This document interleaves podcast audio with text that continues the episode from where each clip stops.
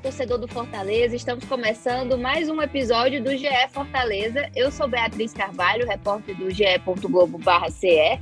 E estou aqui com um convidado sempre especial, o representante de vocês na voz da torcida, o Márcio Renato. Tudo certo, Márcio? Fala, Bia. Fala todo mundo que está acompanhando aqui mais um episódio né, do podcast GE Fortaleza. Vamos lá para falar um pouco sobre o momento do Leão do PC. Não está mais na lanterna do campeonato, né? A distância ali para sair da zona de rebaixamento permanece a mesma, mas o time segue abusando, né? Abusando e abusando e abusando do mesmo roteiro de sempre, que é entregar pontos que estavam no papo, né? Mais uma vez contra o Red Bull Bragantino, no apagar das luzes, último lance, Fortaleza consegue tomar o gol que tira ali um ponto que no meu modo de entender seria importante demais para a gente. Isso, então, assim, foram várias coisas que aconteceram nos últimos dias no Fortaleza em relação a entrar em campo, vencer, entrar em campo e perder. Saiu da lanterna, deu uma animada na torcida, digamos assim, né? Mostrou alguma reação. Uhum. Caso vencesse ontem, poderia até ali sair do 19 lugar também, né? Passar o Atlético Goianiense. É, e já tinha empatado também no jogo antes da vitória. Então, estava ali caminhando para ter uma reação, né, Márcio? Mas ontem, é, estamos gravando agora na quinta-feira, no jogo contra o Bragantino, acabou perdendo com um gol nos acréscimos, que vem sendo uma coisa bem recorrente no Fortaleza, né? Levar gol no fim e acabar tendo um resultado negativo. Eu queria saber a sua opinião, você já falou mais ou menos aí, mas eu queria também é, comentar um pouco sobre a escalação inicial do Voivoda e também sobre o segundo tempo da equipe, né? Que eu acho que foi bem aí que o ritmo caiu bastante, Márcio. Pois é, Bia, eu acho que, assim, por partes, né? Com relação à escalação, é, eu acho que teve, tem dois, dois nomes ali, né, que impactam como, talvez, assim, um problema maior. O Jussa, né, de fato, o Justo ser escalado depois de todas as, toda a sequência de jogos ruins dele na temporada é muito complicado, mas em compensação estava sem o Zé Wellison, estava lesionado, o Hércules lesionado, e o Felipe, eu não sei o que tem acontecido com o Felipe. Aqui mesmo no podcast de Fortaleza, já cheguei a comentar várias vezes sobre o quanto eu admiro o futebol do Felipe. Eu acho ele um jogador tecnicamente com muita qualidade. Só que desde aquele clássico é, pela Série A, em que o Felipe foi expulso no comecinho do jogo, ele desandou. Tá? Ele tem feito uma atuação ruim atrás da outra. Ontem, de novo, entrou muito mal, né? inclusive cochilou, assim, entra desconectado com o jogo. No jogo de volta da Copa do Brasil contra o Ceará, ele conseguiu tomar um cartão no primeiro lance que ele participou com a bola fora de campo, né, numa disputa contra o Mendoza. Então, ele realmente parece ser um cara que perdeu a confiança do torcedor e do treinador. Eu acho que só por isso o Justo entrou. Agora, no gol, o problema consegue ser pior, né? E olha só como as coisas são, né, Bia? Justamente quando o Fernando Miguel parecia que tinha resolvido o problema da barra tricolor, ele se lesiona, né? Ele aparece ali, segundo o boletim médico, com um desconforto muscular ainda vai ser diagnosticado né, na volta para Fortaleza. Até o momento em que a gente grava esse podcast, não há, não há ainda a definição do diagnóstico, mas parece uma coisa aí para o torcedor do Fortaleza, né? Esse problema dos goleiros vem se arrastando há muito tempo. Quando um se estabiliza, o cara vai e se lesiona. Então, e aí tem que voltar. Não tem muito jeito. Fica naquela dúvida. Fernando Boeck e Max Suárez, infelizmente, nenhum dos dois, do meu ponto de vista, eles têm nível técnico para ser titulares numa Série A. Né? Eu acho que o Fortaleza pecou bastante com relação a isso por não ter trazido pelo menos mais um goleiro, né? E a gente fica realmente sem muitas opções. Então, assim, em termos de escalação, Bia, eu acho que esse, esses foram os dois principais problemas. O Jussa nem trouxe tanto impacto assim, mas o Boeck, eu acho que ele foi é, uma variável relacionada diretamente com o resultado, tá? Eu acho que ele falhou muito feio no lance anterior ao primeiro gol, né? E no lance do segundo gol, ele vai na bola e não, não toca nela, né? Assim, de, de uma forma, enfim, é, é, inacreditável o que aconteceu ali no, no último minuto dos acréscimos. Isso. É, E falando desses jogadores, a gente estava destacando assim individual, né? E eu concordo muito com o que você falou, Márcio. É, dá para falar também de quem estreou, né? Porque o Voivoda já colocou a galera para jogar. O Brites entrou como, como titular e marcou gol. É, e também teve o Thiago Galhardo entrando logo no, no primeiro tempo para substituir o Matheus Vargas, que estava sentindo dores. É, no segundo tempo teve também o Sacha, que já veio do intervalo, né? Já veio com a troca. Então a gente já viu alguns dos reforços do Fortaleza aí em campo. E essa foi, assim, digamos que o ponto positivo, talvez, da partida, uma coisa a se destacar, né, da partida é, positiva para o Fortaleza, é que os reforços trouxeram respostas, né? O Brites marcou o gol é, ali depois do, da cobrança de escanteio do Lucas Crispim, é, como eu falei, e acho que o Thiago Galhardo ainda está meio fora do ritmo de jogo, né? O que é totalmente justificável, mas que já está treinando há um tempo com, com o elenco e que pode recuperar isso rapidamente. Mas acho que ele entrou trazendo uma, uma, uma movimentação diferente, né? Acabou até colaborando ali no ataque um pouco mais. É, veio com uma função diferente da do Matheus Vargas e foi bem, assim, na minha avaliação e eu queria saber de você também, que, que acompanha, né, que todos os jogos também, como torcedor, como é que a torcida está, que a torcida está achando do que o Fortaleza trouxe nesse mercado. É, eu acho que ontem, Bia, é, se a escalação inicial não agradou grande parte do torcedor, o banco de reservas já era visto de uma forma diferente, né? Porque você tinha nomes ali que você supunha assim, olha, pode melhorar no segundo tempo né? Se tirar esses caras do banco, acaba que com a substituição do Vargas ainda com 30 do primeiro tempo, o Voivoda teve que antecipar alguns processos, né? É, eu também gostei bastante do, bastante do Brits, né? Para além do gol. Acho que ele fez um primeiro tempo ali discreto, primeiro tempo seguro, mas muito discreto, né? Tanto que eu estava até brincando com alguns amigos meus que o narrador praticamente não falou o nome dele no primeiro tempo. Mas é porque o jogo foi seguro, né? Por ali ele foi seguro até tomar aquele gol. Ave Maria, não tenho nem, nem palavras porque foi o gol que o Fortaleza tomou no primeiro tempo. É, mas ele fez uma boa partida, fez um gol, mas tem um detalhe, né? O Brits ele estava em atividade. Tanto que na véspera do jogo contra o Estudiantes, o Brits estava em campo pelo União Santa Fé, fez gol, foi expulso, aconteceu de tudo naquele jogo. Então ele estava em atividade. Diferente do Galhardo, do Sacha, do Fabrício Baiano, que são jogadores que estavam no futebol europeu e estavam cumprindo férias. Né? Então, para esses três jogadores em específico, é como se eles estivessem ainda num momento de pré-temporada. Né? Até me surpreendeu o Galhardo ontem, porque ele jogou 60 minutos praticamente, né? talvez até um pouco mais, contando com os acréscimos. O Sacha também já entrou no intervalo. É, eu acho que eles demonstraram que tem recurso, né? O Galhardo e o Sacha o Sacha fez movimentações muito interessantes, né? Ele não ficou preso ao apenas ao miolo do campo, ele apareceu pelos lados também, tanto pela direita como pela esquerda. É um jogador que parece que tem mais esse perfil da caça, né? Ele vai atrás de roubar a bola, mas tanto ele e, e o Galhardo também apresentou boas virtudes, né?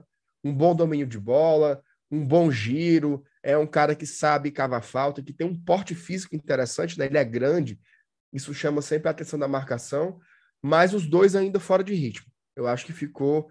É, é, trouxeram elementos que deixam a gente otimista o que pode ser o futuro, mas eles evidentemente ainda estão fora de ritmo de jogo, né? Precisam realmente de uma sequência. É, é, não é nem condição física, é condição mesmo de ritmo, de, de, de entrosamento, de intensidade. Eu acho que isso pega com o tempo. E o Otero eu não citei porque é um caso particular, né? O Otero estava em atividade no México, mas sem ser é, relacionado para os jogos, né? Então ele estava tava treinando, mas sem jogar, então é um caso, é um asterisco aí no 5. Isso, o Sacha também avaliei ele muito bem, a atuação dele ontem, e não citei o Otero também quando comentei desse, porque não, acabou não entrando ainda, não fez a estreia.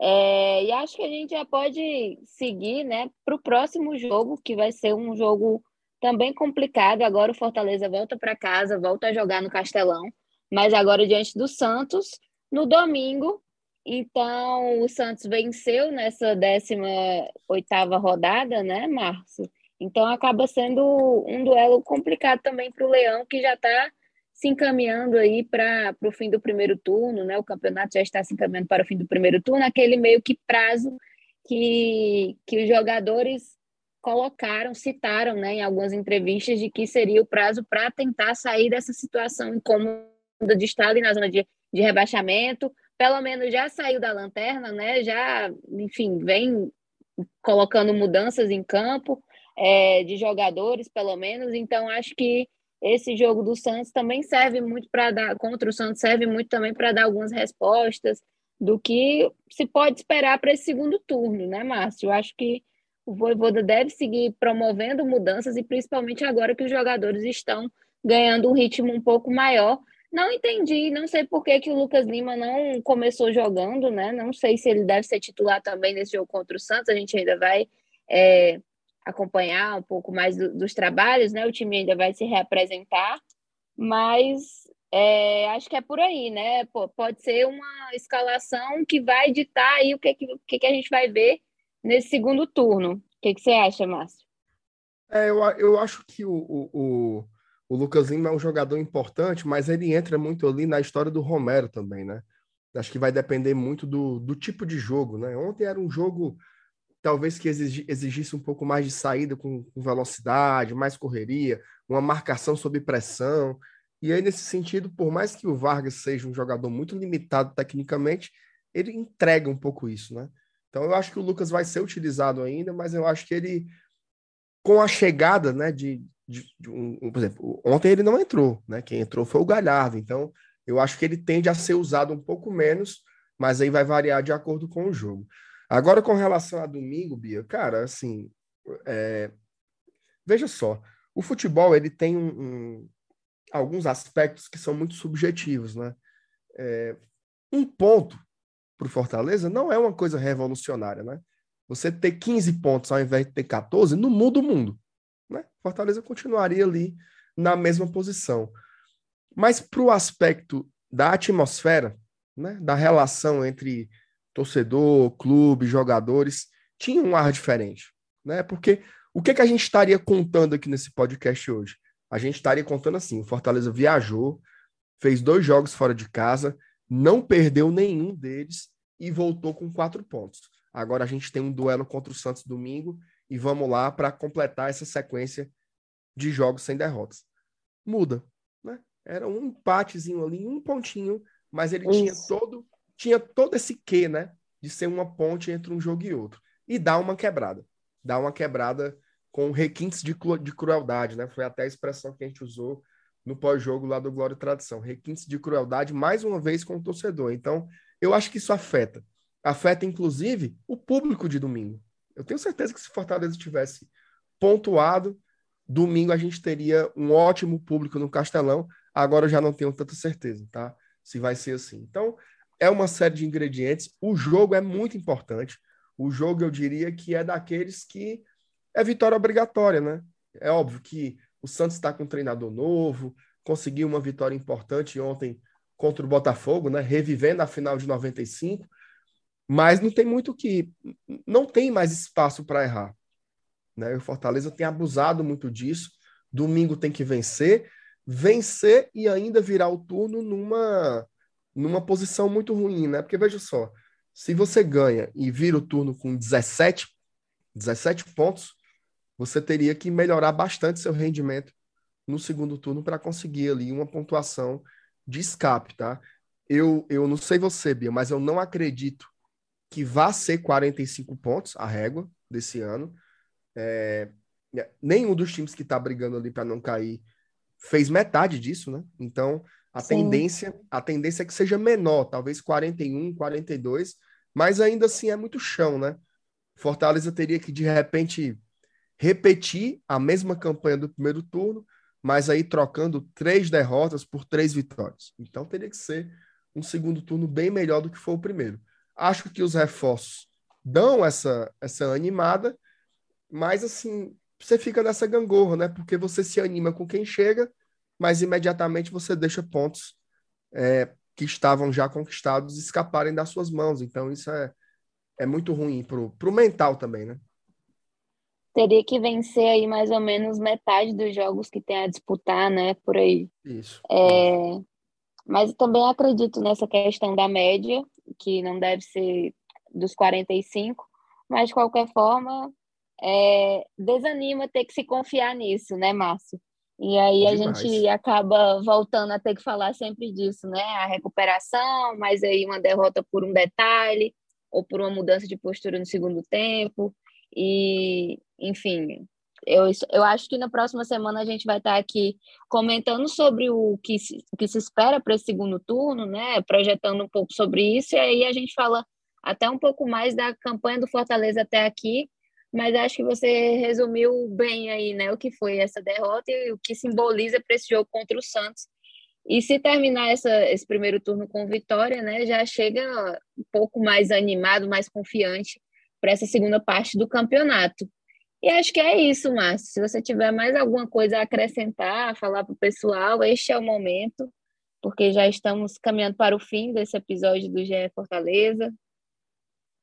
Não, assim, o que eu queria acrescentar é que, que eu acho que, por mais que o momento seja muito complicado, o torcedor ele precisa ir ao estádio domingo, tá? Eu acho que é importante que a gente resgate um pouco essa, essa simbiose mesmo, né, entre torcida, jogadores, é, o clube, a diretoria, porque a fragmentação também não ajuda muito nesse momento, né? É um momento muito difícil, muito difícil mesmo, mas eu acho que o torcedor ele tem um papel importante. O torcedor não largou, tá? O Fortaleza ainda tem uma média de público alta, se você pegar aí uma comparação nacional, né? Tem muito clube aí que é considerado grande e não coloca uma média de público nem parecida com o que o Fortaleza bota. Mas eu sei que a gente pode mais, né? Um jogo domingo à noite, acho que é importante ter um apoio, é, jogadores novos chegando, e não tem outro, assim, é só é, depende da gente. Tem, tem uma coisa, Bia, e eu até queria encerrar com isso. O que tem acontecido com Fortaleza é algo muito assim, sabe aquela, aquela falha bizarra no final, aquela entregada, porque quando você coloca jogo a jogo, compara time a time, não sei se você, se você compartilha com isso, mas sempre dá a sensação que vai dar certo, né? Por exemplo, vou, vou, trabalhar com um exemplo real aqui. Fortaleza e Santos no Castelão. Ninguém entra derrotado. Ninguém diz assim, não tem jeito, o Santos vai levar. Cuiabá e Fortaleza. Mesma coisa. Fortaleza e Inter. Mesma coisa, dá para ganhar. Só que o, os roteiros de cada jogo, eles são muito são muito trágicos, né? Sempre é uma entregada no final, sempre é uma desatenção, uma falha do goleiro. Então, é, é, é, é difícil, né? Viver nessa contradição em que você sabe que o seu time, o seu elenco tem potencial para não estar ali, mas ao mesmo tempo o comportamento de, dentro de campo, principalmente nos finais dos tempos, ele é muito flagrante, assim, né? De um time que parece que que tá pedindo, né? Tá pedindo para cair. É, é duro, porque quando eu olho para Havaí, Goiás, Cuiabá, Coritiba, América Mineiro, Atlético Goianiense Juventude, que são hoje os times que brigam com o Fortaleza, eu não consigo achar nenhum deles melhor do que a gente. Né? Mas, infelizmente, é, o comportamento dele de campo tem sido outro nesses momentos cruciais, né? É, eu lembro que acho que até depois daquele jogo contra o Atlético Mineiro, não lembro exatamente qual o jogo, mas eu falei no podcast com você e com a Thaís que é, tinha chegado um momento que a gente não sabia mais o que esperar do Fortaleza, porque realmente olhava o adversário e pensava, é possível, é possível um resultado positivo. Ia lá, tinha uma atuação completamente diferente do que a gente imaginava para o confronto, né? Futebol é uhum. é assim mas quando se repete muito esse padrão, é de se estranhar, né? E acho que é isso, mas você resumiu bem, assim. É, e a gente vai continuar acompanhando o dia a dia do Fortaleza até esse jogo do, contra o Santos no domingo, atualizando todas as informações, provável escalação para a galera aí que, que gosta do Cartola.